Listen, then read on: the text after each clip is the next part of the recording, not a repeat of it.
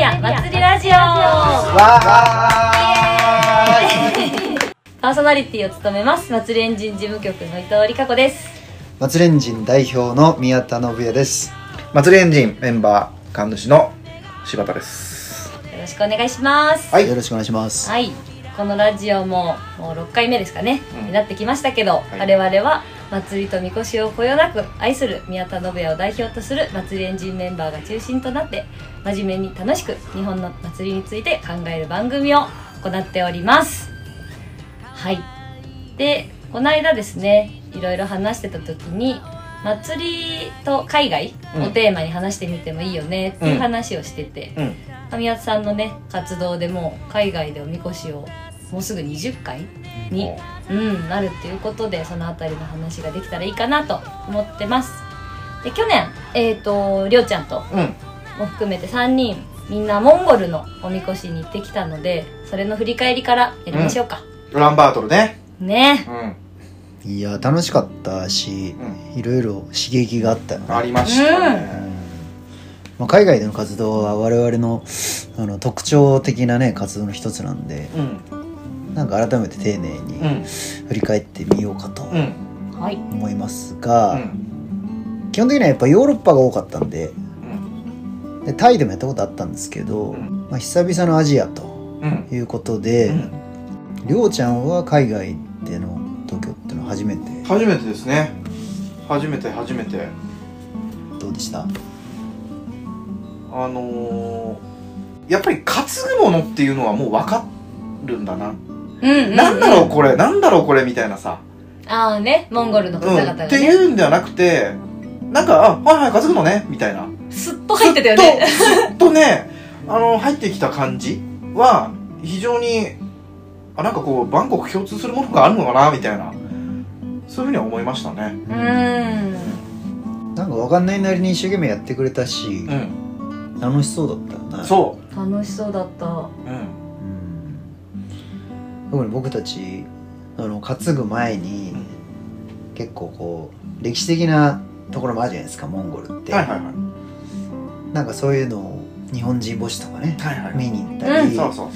その広場で昔その旧ソ連の時代に強制労働させられた場所なんだみたいなところがあったりとかで、そういうところはちょっとそのヨーロッパでやるのとちょっと文明が違うところもうんあったりしつつ、うん。モンゴルの人たちも結構その辺の理解してくれる人たちもいた印象だったんですけど、そういうのどうでした？あのー歴史的なそのあれだよね。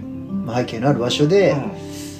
まあそれ以来一回もやってないのかもちょっと分かんないけどはっきりとは、うん。うん。だけど国交50周年っていう記念の年に両国の、あの友好を願ってねうん。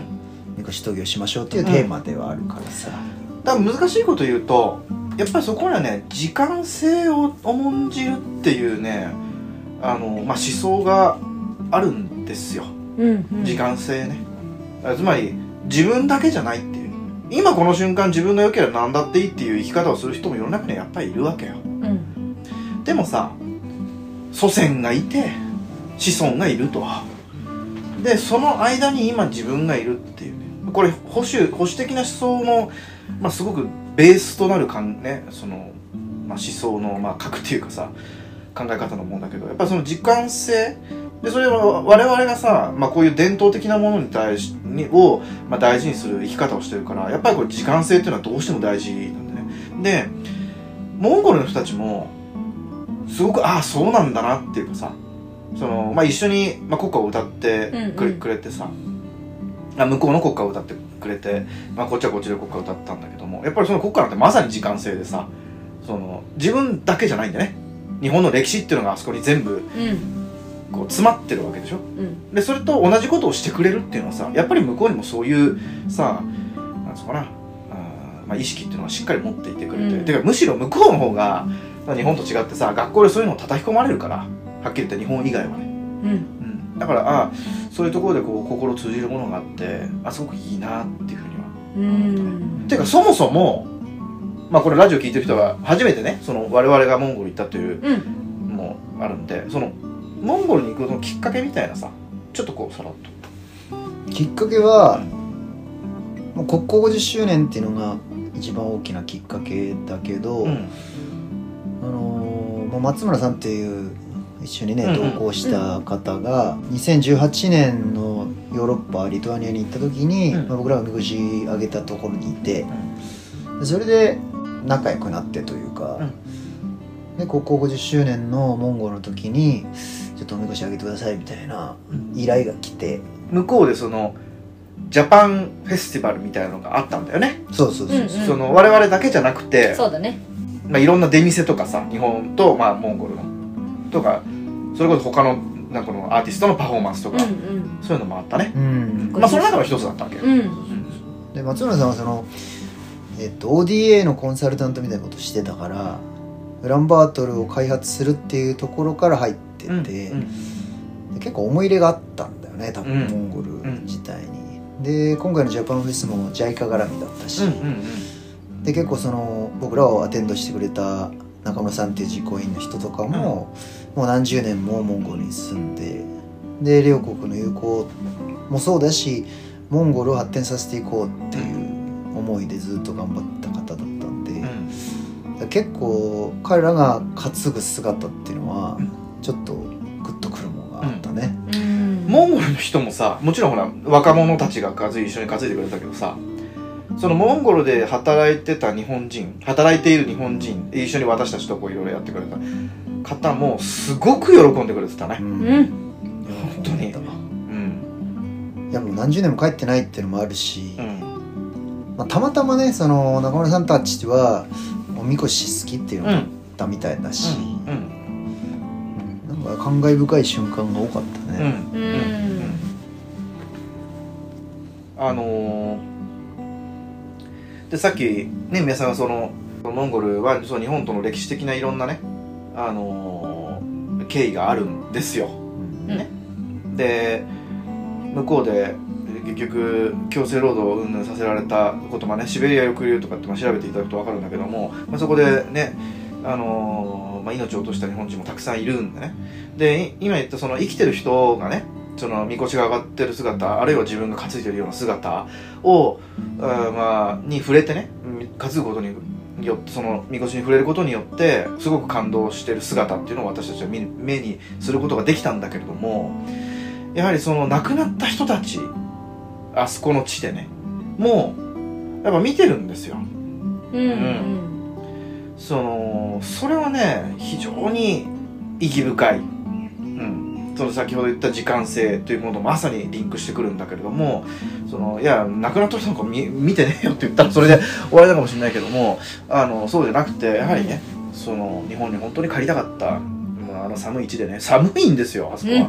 ねでもそこでその亡くなった人たちが日本のみこしがああこっちに来たんだなっていうふうに思って、まあ、そういうことをね見せられたのも、まあ、私神主としてもねすごく良かったなっていうふうにはね思ってます。うん。うん結構日本人墓地に行った時に、うん。出身の場所とか書いてあったりとはいはい。かして、まあ、僕も横浜とか茨城とかね、うご縁があったんでここですとか書いてあると。もしかしたら近くにいて僕らが知っているような祭りを好きだったのかなとか。う、ん。でも多分ずっと帰れなくてねそのままモンゴルで亡くなってしまったっていう多分事実もね、うん。きっとあるんだろうし、うん。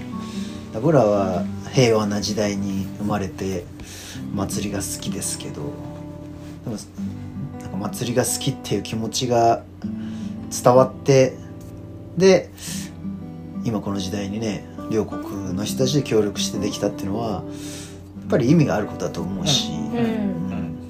うん。純粋になんか祭りっていいなと思った、うんうん。うん。うんモモンゴルに限らずねあのそういうふうにあのまあ日本歴史的なあの、まあ、戦争で言えばねあの関係があるようなところというのはいろいろありますしうん。それはあのアジアに限らずねあの他のところいろいろあるんですよ。なのでこういう活動がですね、まあ、広がっていってほしいなという、まあ、ご協力できる部分はねしていきたいなっていうふうにはね思ってるしこの活動の、まあ、大きな一つの柱でも私はあるとうん。思ますね。うん。やっぱ実際に僕らがまあたまたまごやんってみこしあげたわけだけどなんでみこし上がるんだっていうことになるじゃない？我々自身もそうだし世の中的にもうん、なんでモンゴルなんだと。はいはい。でもそれやっぱ強いモチベーションがないとうん。上がらないわけですよ、おお金もかかるし、うん、うん。まあ、何よりエネルギーがかかるからさ、はいはい。で僕らも行ってみてやらなければ感じられなかったこともあるし、うん。でやったから初めて僕らだけじゃなくて生まれてきた感情みたいにたくさんあると思うんだよね。だからなんかそういうその社会的な文脈っていうのをきちんと探りながら一個一個その縁があった場所でねうん。おみこしを上げていくっていうのは、なんか必要なことだと思うよね。もうエネルギーは本当に大変だ。もうだってみこしを送るんだって大変だったもんね。大変よ。も3日前に着いたんだっけ？う違うよ。前日だ。前日ですよ。あそう。前 でもあれは何？どのぐらい前に送ったんだっけ？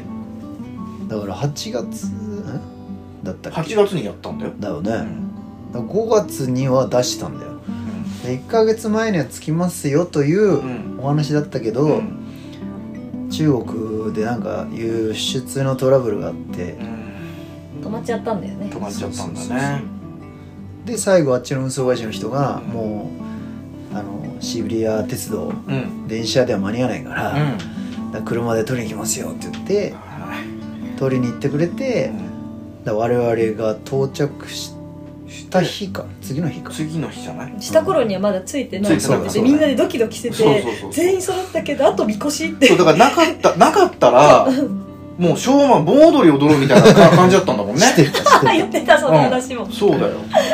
私もどうしようかってもう装束つけて盆踊り踊るところだった。よ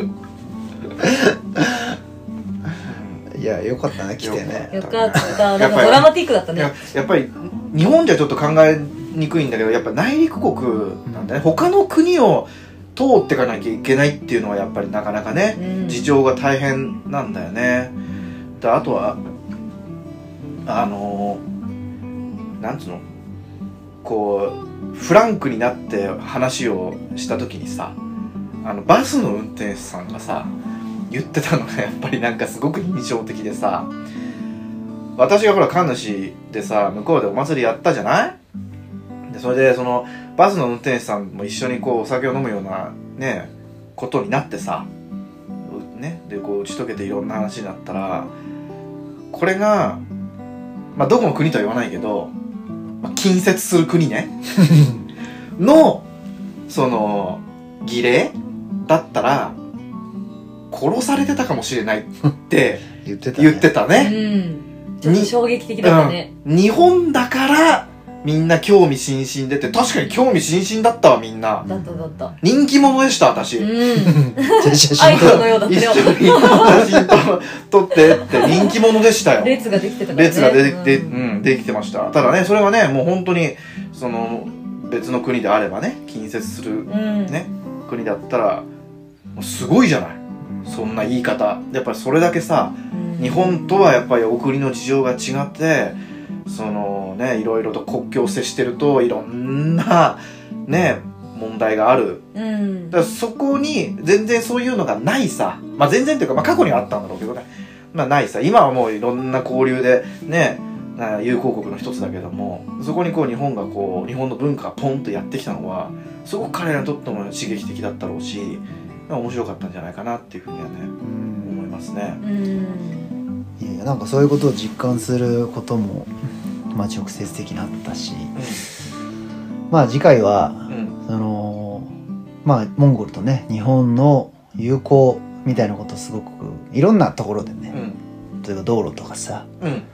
あの文化的なところもそうだけど感じるところがあったと思うんで、ん。なんかそんなところをちょっと振り返って話してみようかと思います。はい。はい。は今回はじゃあこれでありがとうございました。ありがとうございました